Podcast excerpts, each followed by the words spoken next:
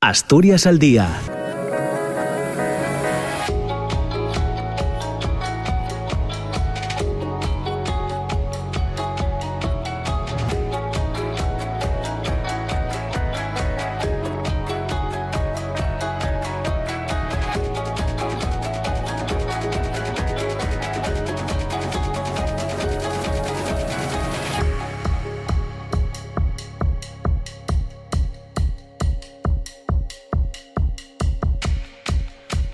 ¿qué tal? ¿Cómo está? Muy buenos días. Son las 9 de la mañana y dos minutos. Bienvenidas, bienvenidos. Comienza Asturias al día en esta jornada, en este día, en este lunes 13 de diciembre de 2021.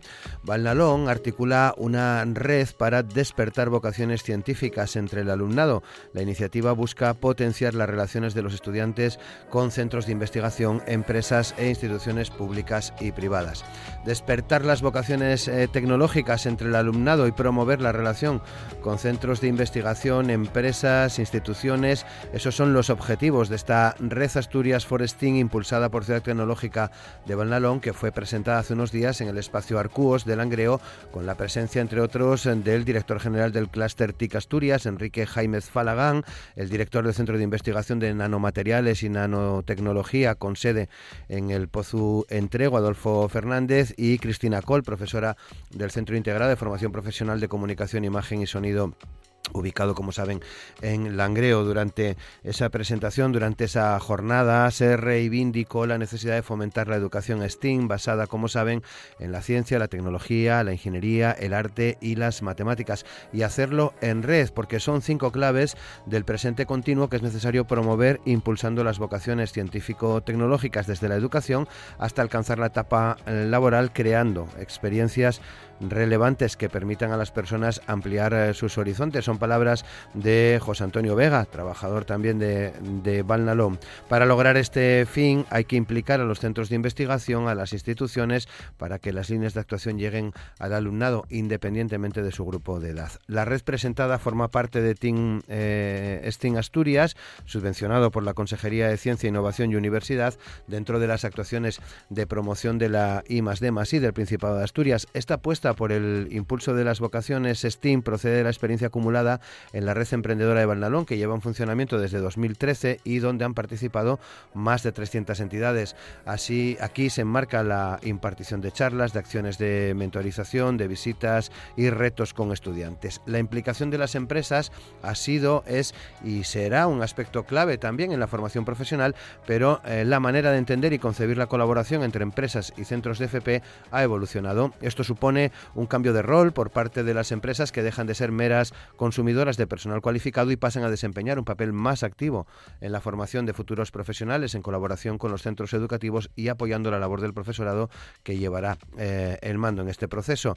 Disponer de buenos circuitos de retroalimentación entre la FP y el mercado laboral ayuda a mitigar los desajustes de habilidades eh, y la mejor manera de conseguirlos a través del establecimiento de alianzas más estrechas y basadas en la confianza entre los centros educativos, entre la FP y las empresas que faciliten la participación en acciones coordinadas. Y en este sentido se ha publicado una guía práctica para la colaboración entre empresas del sector TIC y centros de FP de Asturias, una guía que eh, se divide en tres secciones con objetivos diferentes, desarrollar una visión compartida de la colaboración. La primera parte de esta guía aporta las principales razones, razones perdón, para la colaboración entre empresas del sector eh, TIC y centros de FP y los beneficios eh, que aporta a los alumnos y a, las, y a los eh, futuros profesionales del sector. También explorar oportunidades de colaboración, que es la segunda parte, en la que se describe diferentes formas de colaboración, ilustrados con ejemplos reales que permiten a las empresas valorar qué tipo de acción se ajusta mejor a sus necesidades. Y un tercer grupo, empezar a colaborar, es la tercera parte que plantea un plan de trabajo para entrar en contacto con eh, centros educativos, entablar una conversación y hacer que la colaboración sea una realidad. Para desarrollar este asunto hemos invitado a participar hoy con nosotros a Maribel Lujilde, que es la directora del Centro integrado de formación profesional de imagen y sonido del Langreo, del CISLAN, a Enrique Jaimez Falagán, director general del clúster TIC Asturias, a Marcos Álvarez, que es educador NASA y tiene proyectos interesantes sobre radioastronomía y astronáutica en varios centros de primaria y secundaria de la región, y también a Iván eh, Diego, coordinador de proyectos de Ciudad Tecnológica Valnarón. Con ellos estamos ya en cuestión de segundos. Asturias al día, con Roberto Pato. Y con Amor Argüelles en el control de sonido, Maribel Lujilde, ¿qué tal? ¿Cómo estás? Muy buenos días. ¿Qué tal? Buenos días, Roberto, y, demás compañeros de mesa, aunque sea una mesa virtual, pero compañeros de mesa. Muy bien, muchas gracias, Maribel, por estar con nosotros eh, en este programa. Gracias. Saludamos también a Enrique eh, Jaimez Falagán, que es el director general del Cluster TIC Asturias. Enrique, ¿qué tal? ¿Cómo estás? Buenos días. Buenos días, Roberto. Muy buenos días a todos ustedes. Muchas gracias también por estar con nosotros. Marcos Álvarez, educador NASA. ¿Qué tal, Marcos? ¿Cómo estás? Buenos días. Hola, ¿qué tal? Buenos días a, todos y, bueno, gracias por, la oportunidad de poder participar en una mesa eh, redonda eh, en la radio pública donde se toca un tema tan apasionante y tan relevante y tan importante que tiene que ver con la educación. Muchas gracias. Eh, gracias a ti por estar con nosotros. Y Marcos, ya te pediría una cosa. Explícanos qué es lo que haces, qué es ser educador NASA. Bueno, en realidad no, bueno, en realidad educador NASA es que estás, has pasado unos filtros, eh, digamos, eh, estás en condiciones de participar en proyectos de innovación educativa, educación relacionado con no solo con NASA, sino con las agencias espaciales, también con la Agencia Europea del Espacio. Entonces, aunque yo soy eh, profe también, soy, eh, en este caso sería de docente de formación profesional, pero para el empleo, mi especialidad son los certificados profesionales, sí que es verdad que como mentor, en este caso es un papel importante que me gustaría resaltar en esta mesa redonda, la mentorización, sí podemos acompañar de alguna manera dentro del sistema educativo para, para implicar y tomar acciones y al final dar oportunidades a estos alumnos que no dejan de ser el futuro de nuestra sociedad. Desde luego, gracias Marcos. Saludamos también a, Iván Diego, coordinador de proyectos en, en Ciudad Tecnológica Tecnológica Valnalón, eh, coordinadora además, si no me equivoco, Marcos, de esta, de esta red Asturias Forestín, ¿no? Que, eh, Iván, perdón. ¿Qué tal, Iván? ¿Cómo estás? Buenos días. Hola, buenos, ¿qué tal? Buenos días, gracias por, por la oportunidad de plantear un debate tan, tan interesante a, principio de semana. Muy bien, pues eh, lo primero que podemos eh, abordar, ya sabéis que el programa es formato tertulia, formato conversación, os iré dando la palabra, pero si queréis intervenir, simplemente con hacerme una señal, eh, no habrá ningún problema para, para escucharos. ¿no? Hablamos precisamente de esta educación STEAM que se asocia habitualmente a la importancia de promover e impulsar las vocaciones científico-tecnológicas desde la educación hasta alcanzar la etapa mm, laboral. Eh, Iván, ¿qué otros objetivos tiene? Bueno, como te comentaba, efectivamente muchas veces asociarse directamente que esto de la educación STEAM pues va únicamente vinculado al fomento de vocaciones y bueno y por ende no a través de ahí pues reducir supuestos desajustes entre la, oferta y la demanda de títulos STEM pero bueno hay otro objetivo que nosotros consideramos que igual o más importante que es ese carácter transformador y emancipador que tiene y ahí toca un poco la, la alfabetización científico-tecnológica de la ciudadanía en el sentido de que no todos vamos a acabar trabajando ¿no? en ciencia, en tecnología pero sí es importante tener una eh, ciudadanía alfabetizada en este, en este aspecto, porque como estamos viendo, pues ahí todo, bueno, la ciencia y la tecnología ahora mismo pues están, tocan de manera transversal o directamente, estamos viendo ahora con el COVID, ¿no? Pues eh, afectanos a la vida y entonces de esa manera, pues esa, tener esa, esa formación, tener esas competencias desarrolladas, pues nos va a permitir participar de forma activa, responsable y crítica en, en pues todas estas cuestiones, ¿no? Que de alguna manera nos, nos afecten como, como sociedad. Maribel. Bueno, a mí es que me, parece eh, crucial ese enfoque desde diferentes ángulos, ¿no? Yo creo que en, nuestro caso, en el caso de nuestro centro, eh, somos eh, receptores de alumnos y alumnas que vienen fundamentalmente del bachillerato tecnológico. es, digamos, la puerta de entrada principal para nuestros para nuestra familia profesional. Le pasa a más familias profesionales de formación profesional. Les ocurre lo mismo. Hay un bachiller que es, digamos, el que se denomina afín, en nuestro caso es el tecnológico.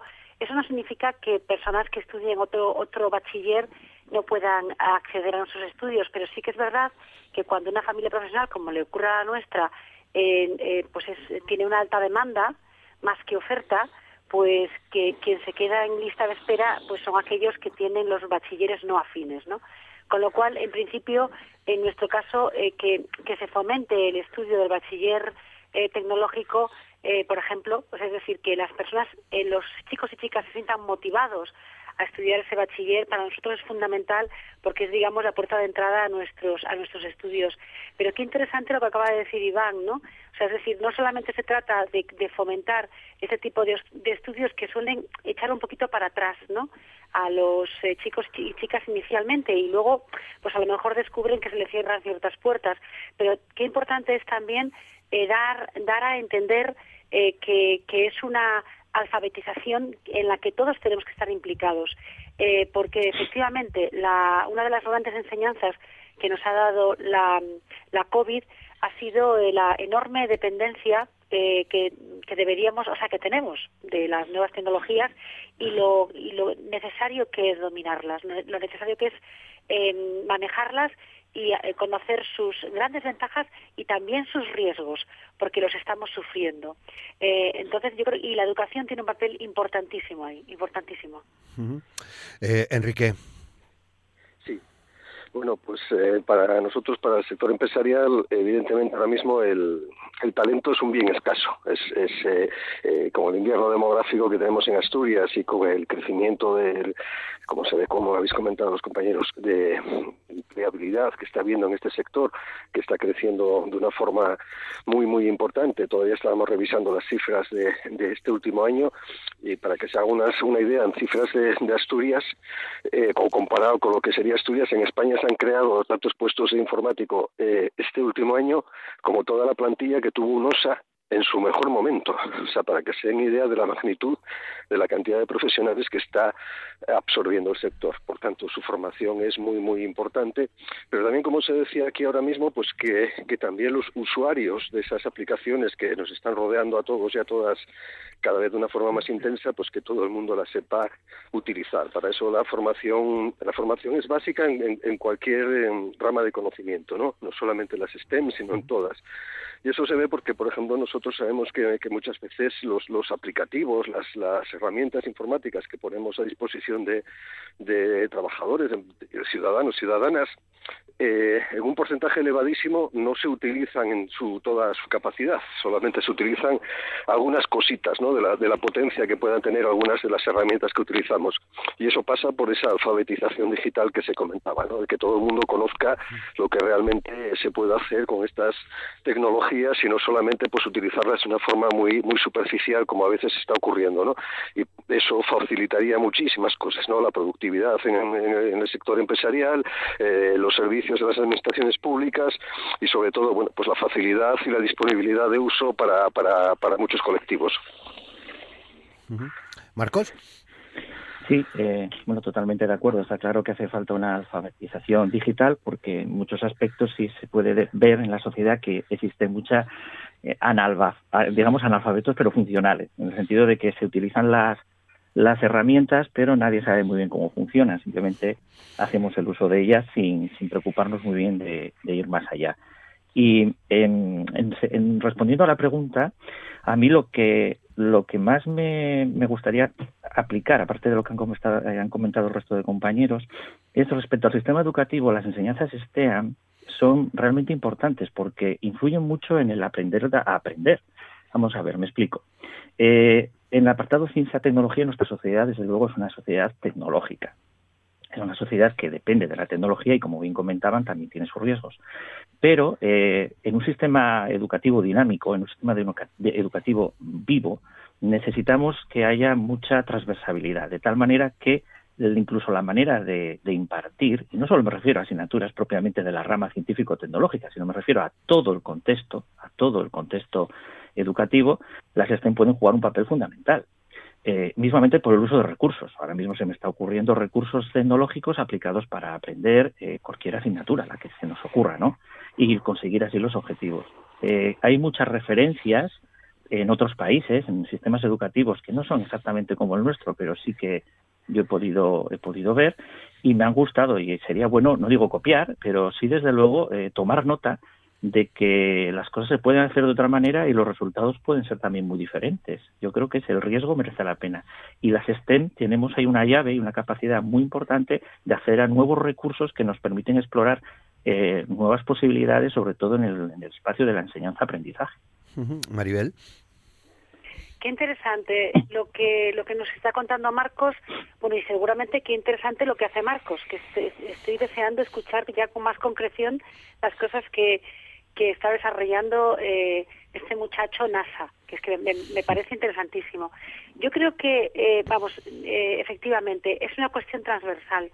Es que en la, en la enseñanza, en, en todas las etapas, está habiendo pues esa, esa pequeña gran revolución que al principio inicialmente digamos era una revolución voluntaria entre comillas es decir había muchos profes motivados que empezaron a hacer esa, esos cambios a, metodológicos, es decir, vamos a enseñar estos contenidos, pero la cuestión es cómo enseñar esos contenidos.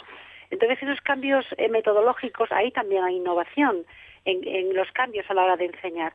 Entonces, eh, todos esos cambios han sido, eh, han, ido ocurriendo en los últimos años y digamos que han tenido un, un acelerón importantísimo como consecuencia del, confinamiento. El confinamiento nos marcó un antes y un después en todo esto. Todos aquellos, todo aquel profesorado que, era un poco más resistente a utilizar las nuevas tecnologías, no, no, le quedó otra que pasar por el aro. Es decir, es que no le quedó otra. Y hubo gente que sufrió mucho, ¿eh? lo pasó muy mal.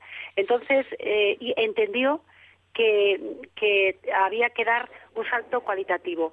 Eh, de manera que muchas de esas prácticas que, en las que muchos entramos porque no nos quedó otra, eh, pues de, repente las, se, han, quedado en el aula. Hay cosas que ya no se han ido. Eh, porque, porque nos han beneficiado, porque hemos visto que nos, que nos han beneficiado. En nuestro caso, en nuestro centro es un centro de formación profesional básicamente de formación de ciclos de grado superior, es decir, para mayores de 18. Em, pero bueno, tenemos un ciclo de grado medio para personas que han terminado la ESO. Eh, pero en cualquier caso, es como es un, somos un centro de la familia profesional de imagen y sonido, o sea, estamos orientados a cine, televisión, radio, espectáculos en directo y también animación, o sea, videojuegos. Digamos que son que ya tenemos la tecnología incorporada per se, o sea, este, está claro que está incorporada. Aún así, aún así, el haber pasado por el confinamiento, el haber pasado por la semipresencialidad del año pasado, nos obligó a incorporar estas nuevas formas, eh, estas nuevas metodologías de las que habla Marcos, en las que, mm, eh, por ejemplo, entre otras cosas, pues gamificas la enseñanza, es decir, puedes hacer juegos a través de aplicaciones porque hay una, eh, bueno, qué sé yo, un catálogo de aplicaciones gratuitas inmenso en Internet que puedes llevar al aula, aparte de los recursos que, por ejemplo, Educastur, la Consejería de Educación, nos, eh, nos ha dado al, al profesorado, que tenemos, eh, vamos, un, una serie de aplicaciones, de herramientas que podemos utilizar para hacer innumerables actividades. Entonces, todo eso de repente hemos empezado a incorporarlo y ya se ha quedado. Lo interesante sería que de alguna manera no fuera algo coyuntural, sino que fuera estructural. De alguna manera ese cambio se quedara de verdad y todos nos incorporásemos a, esa, nueva forma de contar los contenidos que, que, tenemos que contar, porque, porque es esa transferencia de conocimiento que los currículos nos dicen que tenemos que hacer, pero hacerlo de una manera mucho más innovadora, de forma que, eh, siguiendo la reflexión de Marcos, eh, las nuevas tecnologías se utilicen de forma transversal en la enseñanza, sea lo que sea lo que estás, el conocimiento que estás transmitiendo. Es un poco por ahí, va por ahí. Enrique. Bueno, pues eh, sí, evidentemente nosotros como desde, desde, el sector empresarial, pues lo que lo que deseamos es tener eh, los mejores profesionales disponibles para incorporarnos a, a, nuestras empresas, ¿no? Para eso es básica la, la, la, educación que reciben y para recibir educación pues necesitan también profesores eh, formados y actualizados, ¿no? Por eso la guía que, que se elaboró dirigida por Van eh, creo que es un elemento clave de cómo conseguir esto, ¿no? Que no dependa tanto del voluntarismo como, como nos acaba de indicar, sino que esté de una forma más reglada y que no sean solamente pues acciones puntuales o casos de, de, bueno pues eso de buena voluntad entre algún profesor que conoce a alguien de una empresa o, viceversa no que muchas veces los profesores necesitan especialmente en el ámbito de la tecnología en el que todo cambia tan rápido y en el que todo cambia tan deprisa pues necesitan actualizaciones constantes que puedan llevar al aula y transmitir esa, esa, esos conocimientos a su, a su estudiantado para que estén realmente formados en las necesidades que las empresas necesitamos. ¿no?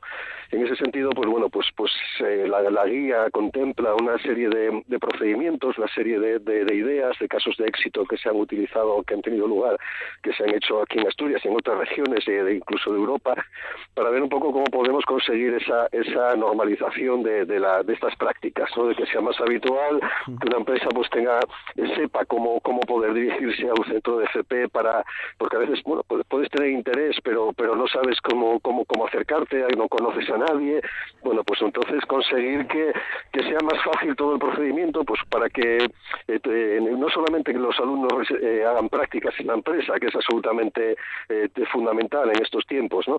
Y especialmente con la, con la, con la pandemia, porque, bueno, la pandemia ha hecho que, que sea muy difícil realizar prácticas de alumnos porque mucha parte del, de los profesionales de las empresas estaban teletrabajando y en esas condiciones pues es difícil a veces eh, hacer el, eh, la tutorización de los alumnos, ¿no?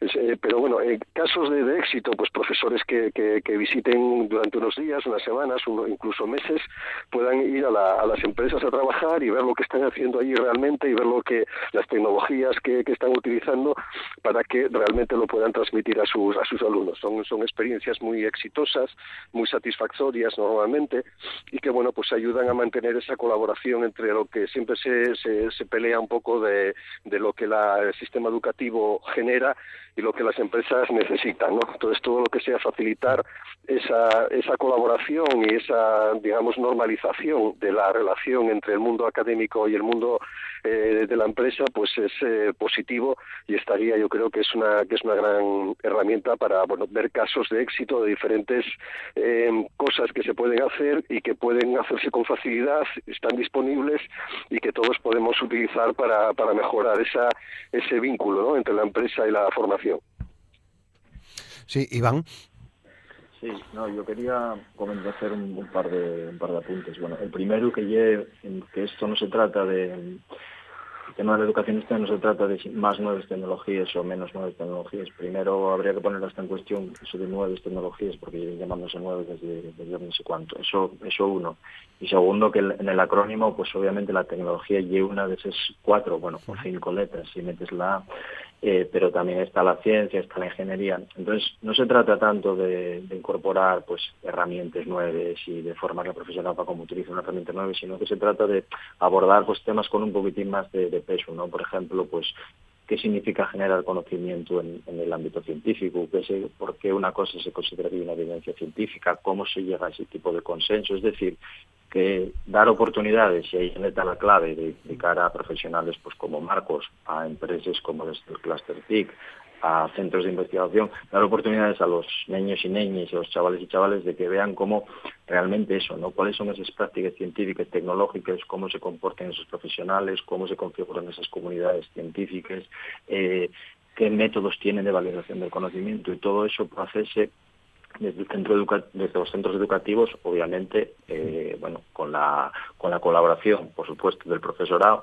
Y aquí también hacer otro inciso, que y es verdad, yo estoy de acuerdo con Marcos, que es muy interesante mirar a lo que se está haciendo en, otros, en otros países, en otros países muy interesantes, pero nosotros desde que lanzamos algunas pues, también haciendo otra cosa que hacemos mucho, que es también visibilizar el trabajo que está haciendo el profesorado aquí en Asturias, porque eh, aunque parezca que no, hay gente aquí que está haciendo cosas muy, muy, muy interesantes y muy reseñables. Entonces, trátase de tanto de tener la, ¿no? el, el huello puesto en lo que pasa afuera, pero también en eh, preocuparse por eh, qué es lo que se está haciendo en las aulas ahora mismo y sobre todo eso, ¿no? El profesorado va a ser una pieza y que el discurso no puede ser, no, oye, que hay que formarlos y que tal, sino que no, no, a lo que hay que considerar que el profesorado va a ser el elemento tractor, son los que más tiempo van a pasar con, con, el alumnado, como tiene que ser, y que el resto de todos esos agentes o ¿no? esos elementos que estamos por ahí, que estamos por ahí flotando en esa constelación,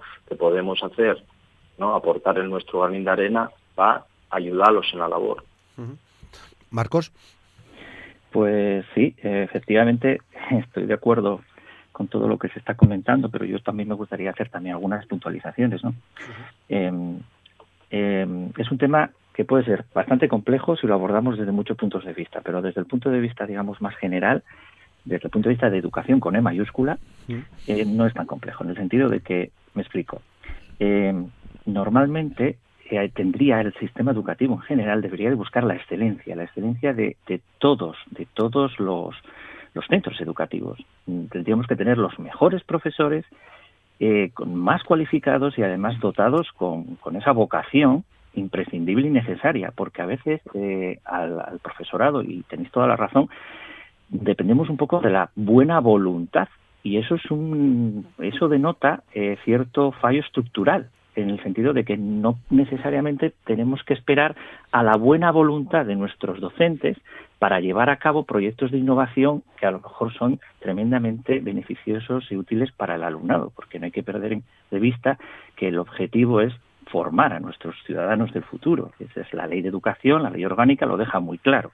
La educación no está para formar trabajadores, exclusivamente, ni muchísimo menos. Educación está para dar oportunidades de desarrollo personal y pleno y además y además que esto es una cosa que, que puede quedar un poco un poco fuerte, pero atendiendo la diversidad. Entonces, el contexto es bastante complicado, pero luego al final tenemos todos que buscarnos un poco la, la adaptación.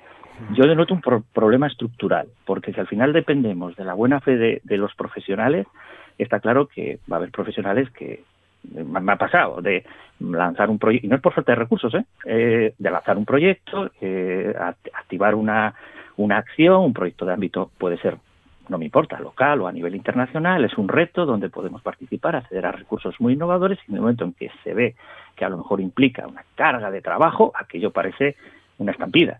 Entonces, el sistema debería de tener un sistema de calidad que se corrija a sí mismo, de tal manera eh, que yo creo que sería el ideal donde las, los docentes trabajen a gusto y puedan desarrollar su labor. Porque en realidad ahí es donde yo quería hablar de la figura del mentor. Y yo creo que los agentes externos tenemos ahí mucho que decir. La mentorización, el acompañamiento, no basta solo con despertar vocaciones científicas, hay que hacer un seguimiento. Y además actu actuando sobre todo a la comunidad educativa. Entiendo como comunidad educativa, profesorado, alumnado y familias. Puede sonar raro, pero yo creo que ese es el camino. Y luego, me gustaría resaltar que, es una pena porque al final sí que se pierden ciertas oportunidades y al final vemos como que recursos y, y personas eh, adecuadas existen, las tenemos, pero se nos quedan por el camino. Yo creo que a veces se nos desaprovechan o se, se desaprovecha eh, y, y ver recursos que dices, qué pena no haberte conocido antes. Esas cosas el sistema educativo debería de tenerlas un poco en, en cuenta, ¿no? Conseguir ese procedimiento de calidad que se corrija a sí mismo en general, ¿eh? en todos los ámbitos, y es verdad, lo de las siglas, los acrónimos, el, la A de arte, y os lo digo desde el punto de vista que, por ejemplo, yo conozco el sector aeroespacial y me parece importantísimo porque también implica la parte de creatividad. Luego, no es solamente todo ciencia, tecnología, ni, ni meter recursos puramente tecnológicos, tecnificar o gamificar la educación. Eso está bien, pero no es el objetivo. El objetivo no hay que perderlo de vista y es ofrecer un abanico de posibilidades, eh, dar la mejor información a, esto, y a nuestros alumnos para que luego puedan tomar las mejores decisiones que les van a afectar además posiblemente para el resto de su vida. Entonces, ahí yo creo que hay que hacer cierta reflexión. Estoy muy de acuerdo con el ámbito empresarial, es decir, a veces la educación y el mundo laboral no siempre están estrechamente relacionados. Bueno, nuestro sistema educativo, hasta los 16 años, no hay una vía clara para acceder al mercado laboral y eso se hace a través de la formación profesional básica hasta esa edad nadie se plantea el mercado laboral. Yo creo que eso también puede ser un pequeño error, o bueno, error, o podíamos corregirlo, porque en mi caso, por ejemplo, las actuaciones se llevan a desde infantil, a partir de siete años, porque el, el objetivo no es eh, eh, formar trabajadores, el objetivo es que apliquen lo que aprenden. El concepto de aplicar lo que aprenden es muy útil en su vida laboral, independientemente a lo que se dediquen. ¿eh? Independientemente. Yo creo que esas ópticas son interesantes también de analizar.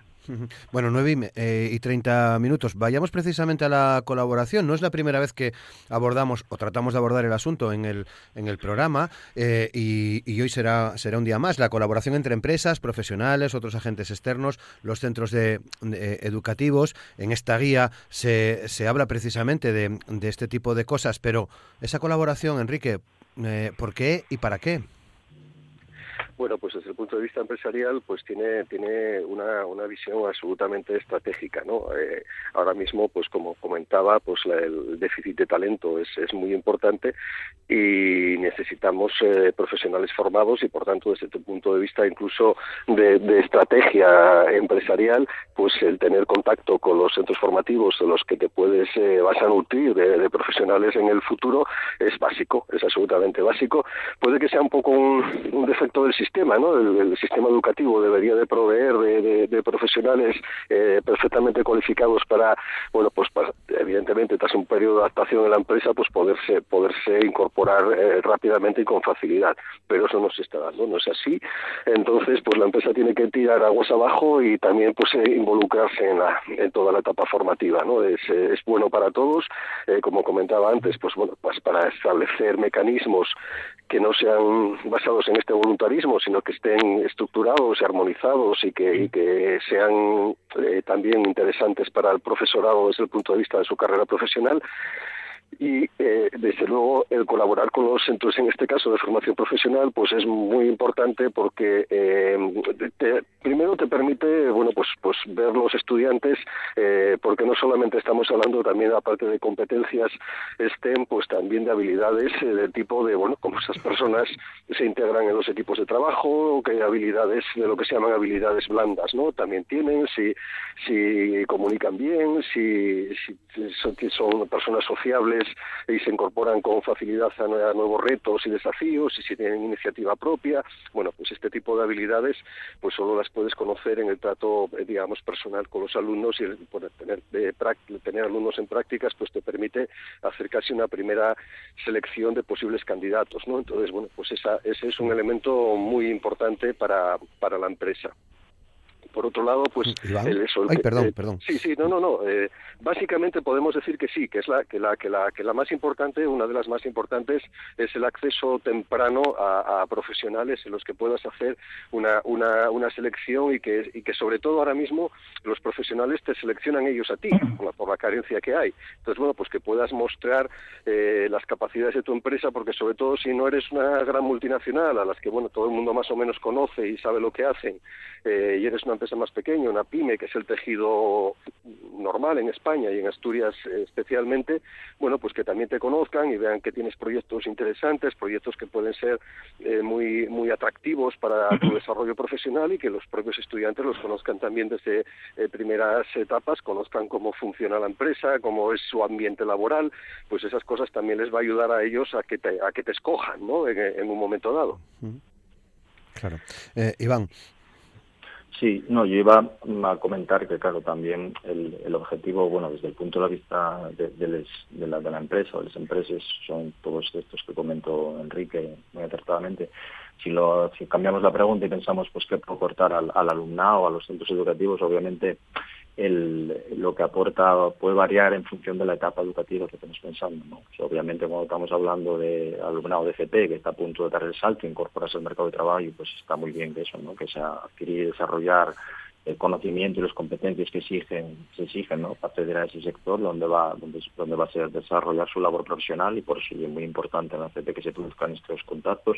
Pero, por ejemplo, cuando estamos hablando de, primaria, secundaria, que ahí sigue importante que haya cierta pues, formación, orientación laboral también, pero obviamente a otro nivel de intensidad, pues realmente lo que aporta principalmente el trabajo que hacen, pues eso, ¿no? gente como Marcos, yo creo que enriquecer la experiencia formativa de, ¿no? de, de todos, del profesorado, del, del, alumnado, o sea, en esos procesos de enseñanza-aprendizaje, la aportación que hacen, pues eso, ¿no? Personas como Marcos, profesionales, eh, personal científico, personal técnico que también trabaja en ciencia y en tecnología, pues y eso, y enriquecer mucho la, la experiencia formativa, y eso puede hacerse desde, decimos, ¿no? desde, desde, primaria hasta, hasta un grado superior de, de FP. Maribel. Pues estoy escuchando mm, con muchísima atención y, estoy pensando que de alguna manera eh, estáis o estamos haciendo un retrato de, todo el sistema educativo desde, desde lo más básico, desde, desde sus comienzos, hasta que un chico o una chica está ya preparado para desarrollar un trabajo especializado. Y, digamos que todas las eh, carencias, también todas las bondades, pero eh, las carencias que, que, nos vamos encontrando, y no porque no tengamos recursos humanos o, porque no tengamos medios, sino por la forma en la que está, en la que está configurado, ¿no? O sea, realmente, efectivamente, es que es así. Es decir, eh, ¿qué ocurre en la educación? Que, que los chicos y las chicas están desorientados, no tienen muy claro por dónde tirar, eh, ¿Por qué se tienen que definir tan pronto? Sienten que tienen que tomar una decisión demasiado pronto a la hora de decidir qué es lo que quieren ser de mayores. Eh, de repente las decisiones que toman les condicionan. No saben muy bien qué hay fuera porque lo que hay fuera está fuera. Está, es como si viviesen eh, rodeados de un, de un, enorme muro, ¿no? Que de alguna manera es verdad, porque los centros están cerrados, ¿no? Eh, con, los chicos dentro, pero mm, es como si el, mundo estuviera fuera de, ese muro, ¿no? Entonces, efectivamente, hay que romper ese, mundo, ese muro imaginario eh, que los chicos creen que lo rompen de otras maneras, por ejemplo, a través de su móvil, a través de las pantallas, pero no, el mundo es real. Hay que romperlo y hay que llevar al aula eh, ese mundo exterior y todas esas posibilidades no solamente de trabajo, porque efectivamente, como dice Marcos, es que no, no estamos para formar exclusivamente a profesionales, estamos para formar eh, a ciudadanos y ciudadanas, personas integrales, ¿no? Eh, porque, como muy bien dice Enrique, los eh, empresarios y empresarias no solamente quieren a profesionales que sepa mucho de lo suyo, sino que además tengan esas habilidades eh, que son transversales, que sepan trabajar en equipo, que se sepan comunicar, que tengan empatía, etcétera, que tengan esos esos valores. Entonces, ¿cómo hacemos para encajar todo esto? ¿Cómo es posible que incluso centros de formación profesional, eh, que digamos la formación profesional es el, subsector educativo que está más cerca de la empresa, por definición, porque parte de la formación se desarrolla en las empresas, ¿cómo es posible que nosotros como centros de formación todavía tengamos que dar el salto, eh, tengamos que tener una comunicación aún más fuerte con, la empresa.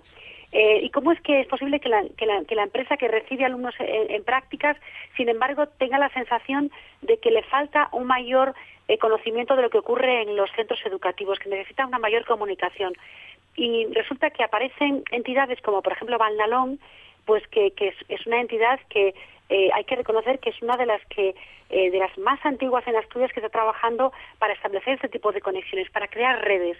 Es un trabajo que hace de una manera, eh, de verdad, es digna de elogio. O sea, y nosotros que hemos trabajado codo con codo con ellos, que seguimos trabajando eh, con Valdalón, agradecemos muchísimo esa capacidad que tienen para tender estos puentes, porque necesitamos tender estos puentes, porque necesitamos tener una mayor comunicación con la empresa. Nosotros no, no podemos ni debemos, lo, explica muy bien la guía, porque la guía eh, que ha elaborado Vanalón y más concretamente ha redactado Iván, es una guía estupenda.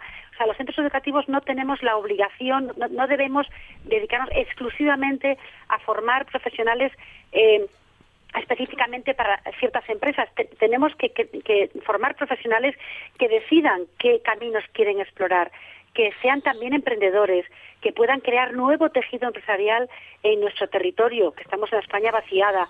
Y además de todo eso, por supuesto, que den respuesta a las necesidades que tienen las empresas. Y para eso necesitamos un contacto mucho más intenso con las empresas. Que conste que hay, eh, que hay ya programas, que hay ya herramientas para para ese contacto. Por ejemplo, la Consejería de Educación hace bastantes años, no sé deciros cuántos, pero vamos, hace ya bastantes, bueno, qué sé yo, 10, 15 años puede ser, que lleva a cabo una actividad muy interesante, un programa muy interesante que es el de estancias en empresas para profesorado de formación profesional o de enseñanzas profesionales, ¿no? Enseñanzas artísticas. Entonces, bueno, yo particularmente he estado en, he hecho cinco cinco estancias en empresas. Es muy interesante porque te permite, permite al profesorado eh, durante un tiempo, unas semanas, estar en, empresas eh, o bien seleccionadas por la consejería o bien que el propio profesor eh, escoge y en esas estancias que las ha mencionado de alguna manera Enrique de pasada, en esas estancias el, el profe ve en qué en qué momento se encuentran los procesos productivos, o sea, qué tipo de novedades hay, o sea, se actualiza y esa actualización la lleva al aula. Eso, el profesorado de formación profesional de Asturias, eh, que sepáis que todos los años hay eh, estancias en empresas de, pero de un nutrido grupo de, profesores y profesoras de FP de Asturias que van a las empresas en las diferentes familias para ver qué es lo que se está haciendo y llevarlo al aula. O sea, quiere decir que herramientas y puentes de comunicación existen, pero eh, efectivamente no son suficientes. Hay todavía esas disfunciones que hacen que desde las primeras etapas educativas los chicos no tengan muy clara, eh, no tengan muy claro cómo es el mundo que está afuera, o sea, qué tipo de actividades les puede interesar desarrollar de forma profesional cuando sean mayores, eh, cómo funciona el mundo. Digamos que ese gap sigue existiendo, se va arrastrando a lo largo de las diferentes etapas educativas, incluso eh, llega hasta nosotros que somos el último eslabón de la cadena, que somos quienes tenemos que preparar al alumnado finalmente para ponerlo en el mercado de trabajo. Entonces, eh, iniciativas como esta que, hoy nos trae aquí, eh, por lo cual nos cita Roberto, esta iniciativa para crear vínculos eh, los STEAM ahora, pero en cualquier otro en cualquier otro ámbito son buenas porque sigue habiendo una necesidad de conexión entre el mundo real, el mundo de la empresa y el mundo educativo. Marcos. Pues no, no puedo estar más de acuerdo. o sea, realmente, eh, efectivamente, eh, pienso muy, muy parecido. Eh, quizás yo casi voy a hablar de una de, por experiencia personal porque creo que encaja muy bien con lo que estamos hablando. Aparte de que yo tengo amigos personales que están ahora en la selección de astronautas para la Agencia Espacial Europea y me comentan de primera mano cómo se hacen esos criterios de selección y cómo se pasan las fases estoy poniendo un ejemplo un poco atípico evidentemente que se sale de lo habitual pero es cierto que no siempre o sea que el concepto de la formación, entendida como formación, como cualificación, eh, sí es necesario, pero no es suficiente. Entonces, eh, hay que explorar un poquito más estos aspectos, ¿no? Eh, no basta con conocer, sino también hay que saber hacer y también ser y estar. Son pilares fundamentales de una persona íntegra o de alguna manera alguien que es válido. Necesitamos trabajar los tres aspectos fundamentales. Entonces, por ejemplo, en un proyecto de innovación educativa que tuve la oportunidad de participar el año pasado, eh, algo que mucha gente puede ponerse, tirarse de los pelos a la cabeza, yo he llegado a dar docencia compartida. Docencia compartida en aula con el con el maestro, con el profesor. ¿Por qué? Pues porque sí, porque tocaba un tema, había que analizar un tema, había que hablar sobre un tema, en concreto vamos a hablar de un tema que no tenga nada que ver en principio con las STEM, os voy a enlazar rápidamente cómo, cómo, cómo se hace. Geografía, ¿vale? Geografía ¿eh? o historia. Y resulta que tenemos una posibilidad, que NASA ofrece la posibilidad a los estudiantes de cualquier parte del mundo de hacer fotografías, programar fotografías desde la Estación Espacial Internacional, de nuestro planeta visto desde el espacio. Eso a una edad temprana pues es alucinante, pues es muy bonito y les ilusiona. De hecho, les motiva. Y aquí es donde yo quiero incidir en el apartado de motivación. Entonces, no hace falta, no, hace falta que saques el libro, es que vamos a hacer fotos de nuestro planeta desde el espacio. Te voy a enseñar cómo programamos los disparos de una cámara de fotos que está en órbita.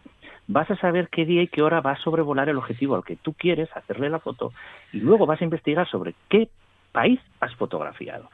Y ha sido una experiencia impresionante, impresionante. ¿Por qué? Porque aplican al final y tienen que aprender sí o sí, o sea, es que no les queda otro remedio y al final acabas formando y estás viendo, formando, digamos, el tejido de lo que puede ser. Estamos hablando de profesionales en potencia, hablo de edades, evidentemente, de primaria. Pero, ojo, en mi caso yo no tengo trabajo con todo el espectro. Puedo decir que yo no, tengo, no me delimito solo a primaria. Sí es verdad que incido mucho en primaria porque creo que es el primer paso. Pero no tengo ningún problema, de hecho ya os digo, yo soy eh, docente de formación profesional para el empleo. Más orientado a la empresa no lo hay. Otra cosa es que hay que empezar a trabajar y a contextualizar ese aprendizaje y darles las opciones. Por ejemplo, las agencias espaciales, tanto NASA como la Agencia Espacial Europea, utiliza el espacio a edad temprana como contexto para el aprendizaje del resto de las materias. Pero luego eso se convertiría en asignatura, el espacio ya pasaría a ser la asignatura en edad universitaria. Pero solo para aquellos que hayan escogido ese camino. O sea, veis, es totalmente compatible. Eh, es un poco interesante, yo lo veo muy interesante, porque al final estamos aprendiendo con esa, eh, mezclando y utilizando la aplicación real de lo que quieres aprender. Y eso es muy útil para la vida laboral, porque al final necesitamos ser, comunicarnos correctamente y también enlazar ideas y no eh, estar muy estratificados. De hecho, la, eh, Asturias me parece, y la guía que ha sacado, me parece super, vamos, muy interesante. Es un documento base, es un punto de partida que marca un poco el camino a seguir. Desde luego hace falta una estrategia, como bien decía Enrique, hace falta una estrategia, hay que saber a dónde queremos llegar. Pues bueno, por algún lado hay que empezar a, a subir esa escalera, ¿no? Yo creo que, que es un buen referente y eh, es algo que es muy favorable. Quizá yo desearía que llegaría a un espectro de la sociedad más amplio, que no solo quede en el ámbito académico o meramente empresarial, sino también en el social, ¿por qué no? Mm, Enrique. Bueno, yo no quería dejar pasar la oportunidad de hablar de, un tema que no, que hemos tocado todavía, ¿no? Que es la que es la empleabilidad. Del, es algo clave. No, eh, algo no funciona cuando resulta que tenemos en España y en Asturias un paro juvenil elevadísimo y sin embargo pues hay profesiones que requieren requieren profesionales eh, y que se contratarían vamos inmediatamente no de, de, hoy para esta tarde. Entonces bueno pues se comentó se habló aquí también de, de bueno de ese momento difícil que los eh, chicos y las chicas tienen que decidir qué, qué estudios van a hacer que que forma parte del hacerse adulto, ¿no? Esa también es una parte formativa muy importante. Y yo creo que en este momento, bueno, pues pues pues hay una carencia de, de, en ese en ese momento, en ese momento que hay personas que, que tienen muy clara su vocación, que tienen muy claro lo que quieren hacer, pues adelante, que tienen que tienen con ello, por supuestísimo, pero también hay muchas personas que bueno, pues que no tienen muy claro qué es lo a dónde se a qué se quieren dedicar y a qué no se quieren dedicar, ¿no? Y en ese caso yo creo que la que la que la orientación hacia la empleabilidad debería ser un elemento un elemento clave, ¿no? Eh, generar eh, mm, generaciones de personas frustradas porque no encuentran trabajo en, lo que han estudiado, creo que no es bueno para nadie, ¿no? Y en el caso, pues eso, de las STEM, pues eh, esto pues no se da, ¿no? Ahora mismo son, son todas esas, la ciencia, la tecnología, la ingeniería, el arte, la cultura, las, los audiovisuales, pues son, pues son actividades con alta empleabilidad, ¿no? Entonces sí me gustaría un poco pues comentarlo, ¿no? De que, de que tenemos también que intentar fomentar eh, o por lo menos no asustar o que, la tecnología, la ingeniería, la ciencia no asuste a los a los chicos, especialmente a las chicas, porque especialmente hay una hay una cierta carencia de chicas en la en, eh, varias de esas de esas letras, ¿no? Eh, quizás no en ciencias, pero sí pero sí en el resto y que sí sería importante también pues eso concienciar sobre la empleabilidad y que el papel clave que tienen que jugar los orientadores this eh, que van por los eh, centros educativos, un poco eh, hablando a los, a los chicos y a las chicas de dónde están sus posibles nichos o sus posibles bueno, formaciones que les pueden llevar hacia el empleo, yo creo que es un elemento también clave porque es un poco sangrante que las empresas nos encontremos en, esa, en esta situación tan, tan poco tan peculiar de no tener profesionales formados cuando resulta que tienes una enorme demanda de ellos y hay una enorme cantidad de chicos y chicas eh, bueno, pues en, empleos que no les gustan y en empleos incluso sin empleo, ¿no? Yo creo que la empleabilidad pues también es una de las palabras claves a tocar. Esto es un poco lo que os quería añadir. Sí. Iba a añadir simplemente ese dato de 43.700 empleos creados entre julio y septiembre, Enrique. Sí, sí, sí, por ejemplo, ¿no? Es que por eso las cifras las puse así un poco en el contexto asturiano cuando empezábamos la charla, de que eso es, la, la, eso es el personal que tuvo NOSA en sus mejores tiempos, y eso se ha creado en unos meses en España, eh, solamente en este ámbito, ¿no? Entonces, bueno, pues pues eh, también orientar a las, a las personas hacia, hacia estas personas que tienen dudas, que no lo tienen claro, que conozcan, bueno, pues este, este tipo de formación, que profesionales de las empresas vayan por los centros educativos también a, a contar un poco qué es su trabajo, qué es lo que hacen, porque, bueno, la imagen que puedes tener de ciertas profesiones, pues a veces está muy muy vinculada a lo que ves en series de televisión y en, lo que puedas escuchar por ahí, pero que está bastante alejado de lo que es la vida real en los entornos em, eh, empresariales, en los entornos de trabajo, ¿no? Entonces yo creo que sí que es importante, pues pues eso, porque eh, es clave, es clave para una sociedad que, que tiene que, que, generar puestos de trabajo, que tiene que generar empleo, que tiene que, que es lo que paga impuestos, que con esos impuestos es lo que se educa a nuestras futuras generaciones yo creo que hay que intentar entrar en un ciclo un ciclo más virtuoso, ¿no? Más más en el sentido de, de bueno, pues eh, intentar conseguir los profesionales que se necesitan y que no te encuentres en, la, en situaciones de a veces sectores que podrían estar muriendo de éxito porque no pueden enfrentar eh, eh, trabajos por falta de profesionales, ¿no? Y eso es doloroso, especialmente ahora cuando desde Europa llega una cantidad muy importante de fondos para diferentes cosas, como es la, la transición verde o la o la digitalización en la que se van a necesitar cantidades ingentes de profesionales y va a resultar que no los vamos a tener, ¿no? Y entonces yo creo que es una que es un coste de oportunidad que la región no nos podemos permitir. Eh, Maribel. Cuelo un momento, me cuelo un momento, Roberto, porque es, muy interesante lo que está diciendo Enrique. O sea, es que es, es, eh, es dramático, es paradójico que nos estemos quejando de, del, del, eh, del, paro en general y particularmente del paro juvenil, que además es un paro de, de, de jóvenes muchas veces que están, están cualificados, que eso todavía duele más, ¿no? Porque cada vez tenemos la generación más cualificada de toda nuestra historia o las generaciones. O sea, es, tremendo que haya empresas que no encuentran ese perfil. O sea, es que eso, eso es dramático y eso demuestra que, que hay, hay, tenemos un problema tenemos un problema. Entonces, eh, realmente es interesante, efectivamente, esa buena orientación y también la orientación en el sentido de decirle a los chicos y las chicas, y es una cosa que repito mucho dentro del centro, eh, decirles que no tienen eh, por qué escoger una profesión porque es la profesión que, que tiene salida. No tienen que escoger una profesión porque es la profesión que, que da dinero. Tienen que escoger algo que les gusta. Pero también tienen que pensar que mm, hay un montón de cosas que les pueden gustar y aún no las conocen. Eh, porque la carrera profesional eh, de, cada uno, de cada cual, sobre todo cuando vamos cumpliendo años, vamos descubriendo que la vida nos ha ido llevando profesionalmente a lugares que no esperábamos y que sin embargo nos han gustado. Eh, que inicialmente no contábamos con ello y de repente nos hemos visto desempeñando una labor que nos ha gustado muchísimo y que nos ha descubierto diferentes talentos y vocaciones que teníamos ahí, pues de alguna manera silenciados.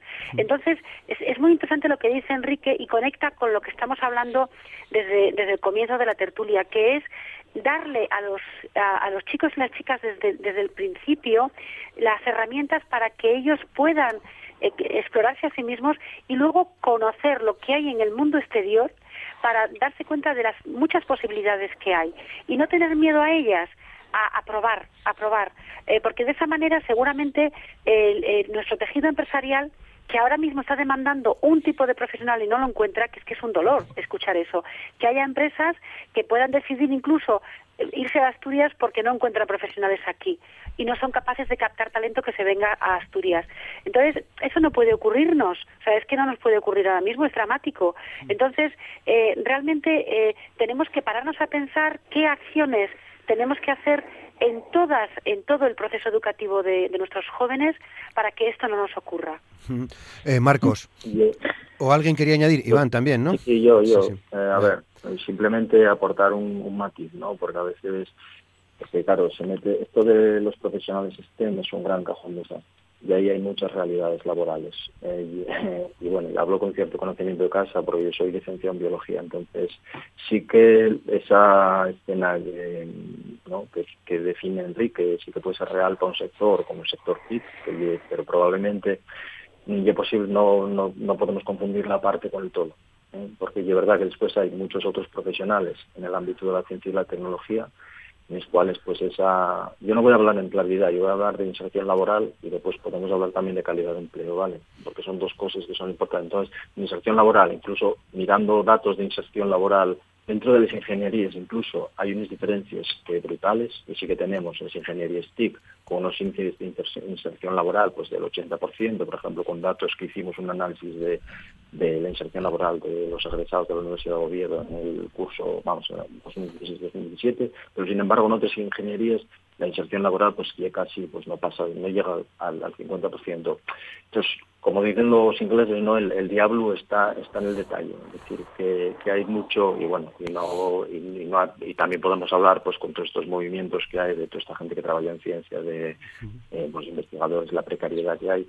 Entonces, todos tenemos también ser conscientes de ello y no lanzar eh, a veces eh, mensajes que se puedan, bueno, pues confundir al, al, al persona, ¿no? Porque realmente hay tanto, bueno, hay problemas, puede haber problemas con la, con la oferta, de que vale, todos los sectores en los que sí que hay ese problema, que no se encuentren profesionales, indudablemente, pero hay muchos otros sectores en los que el problema puede ser el, pues el contrario. Y después yo simplemente por, por volver un poco a lo que tienen las relaciones empresa, centros educativos, yo creo que la palabra clave ahí está en y colaborar, ¿no? Entonces, realmente lo que no se puede hacer y, y evitar desde una parte el estar lanzando mensajes de no, es que los centros educativos que la gente no sale preparada, es que no, están, son centros educativos, o sea, sistema educativo y sigo diciendo, no, lo que hay que hacer es colaborar significa sentarse en una mesa, hablar y ver cómo esas dos partes, esas tres partes pueden llegar a consenso, sí, como dijo Marcos, ¿no? tener una estrategia, saber dónde queremos llegar y empujar todos en la misma dirección.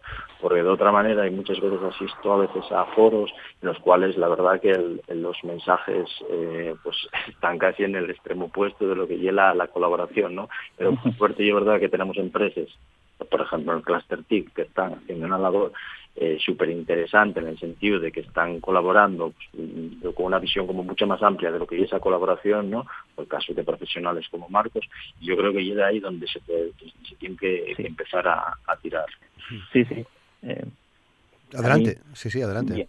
Eh, efectivamente, o sea, es que es todo muy matizable, en el sentido de que Me gustaría parafrasear a Nelson Mandela, ya puestos así un poco, que aunque venga del sector científico aeroespacial, pues mira, él siempre decía que la, educación es el arma más poderosa que tenemos para cambiar el mundo. O sea, es una cosa que, hay que tener en cuenta. El debate es tan importante, tan importante, que no se puede tomar a, a, la ligera, ¿no? Y es verdad que, estamos hablando de, cuestiones eh, básicas, pero requiere una estrategia y la estrategia requiere saber, vale, dónde estamos, cuál es nuestro escenario, de dónde partimos, pero a dónde queremos llegar. Desde luego, los sistemas educativos más flexibles, más dinámicos, siempre van a ser más competitivos porque estarán más actualizados. Formar a nuestros docentes, a nuestros profesores y más aún en el mundo de la formación profesional, claro, eso es estratégico. Pero tiene que ser algo estratégico donde han de participar todos los agentes. Cuando digo todos, digo todos, sin excepción. No solo a las empresas, también hay otras entidades hay agentes externos que no necesariamente vienen del mundo empresarial y también podrían hacer sus aportaciones. Muy bien. Entonces, lo que quiero explicar es que el tema tiene suficientemente calado y es tan suficientemente importante como para llegar a ese tipo de consensos. Por eso esa guía que parte desde este, desde Asturias for STEM es un buen punto de partida, pero desde luego eh, está claro que cada uno va a mirar un poco desde su óptica, pero yo creo que teníamos que ir un poquito más allá, verlo desde la E con la E de educación en mayúscula, en mayúscula y al final plantear ese tipo de estrategias. Y hay muchas opciones, yo podría poner un montón de ejemplos, bueno, se nos acaba el tiempo, pero quizá los tengamos más fuera de España que dentro de España, ¿no? Por ejemplo, en mi caso yo, yo he tenido la oportunidad de formarme también fuera de España y he visto que la, la manera de formar, la manera de enseñar, la manera de impartir y los objetivos que se buscan, aunque sean distintas entidades, siempre es el mismo. Y eso es algo que, que es interesante, hay que tenerlo muy en cuenta. ¿eh? Vais a tener que venir otro día porque nos quedan algunas cosas en el tintero, ya son las 9 y 58. Simplemente en 30 segundos eh, podemos entender Red Asturias eh, Forestín como el paraguas que albergue todo este debate que hoy hemos iniciado, Enrique. Sí, sí, desde luego, desde luego que encantado de volver a hablar con vosotros cuando cuando consideréis oportuno, es, porque además es necesario, ¿no? Eh, yo creo que la que, que, lo ha dicho muy bien eh, ahora Iván, ¿no? Colaboración, colaboración es la palabra es la palabra clave porque vivimos en una sociedad en que todos son vasos comunicantes, ¿no? O, unas cosas están conectadas con las otras o, estamos condenados al error y al fracaso. Entonces, colaboración, esta guía, yo creo que es lo que supone es, eh, por lo menos, poner eh, una cierta metodología ¿no? de cómo se pueden hacer las cosas, de cómo se pueden facilitar las cosas, de cómo hacerlas, de, eh, evitando ese voluntarismo, sino que se convierta en una cosa mucho, una práctica mucho más generalizada. Y yo creo que ahí está la clave, en colaborar, porque es para el beneficio de todos y, y las empresas tenemos que cuidar nuestra principal materia prima, que es el talento de, de nuestros profesionales, y para eso la colaboración con el sistema educativo es clave. Muy bien, pues llegamos al final. No sé si Maribel en 10 segundos nos vas a decir algo. Pues nada, que hay que seguir trabajando en red. Claro. que seguir trabajando en red intensamente. Hmm. Iván, muchas gracias por estar con nosotros. A vosotros. Marcos, muchas gracias. Muchísimas gracias a vosotros. Te esperamos más veces. Maribel, muchas gracias. Gracias, como siempre. Y Enrique, muchas gracias también, por supuesto, por estar con nosotros. Lo dejamos aquí mañana martes a partir de las 9 en la radio pública en RPA, más Asturias al día. Feliz jornada, hasta mañana, les esperamos. Muchas gracias.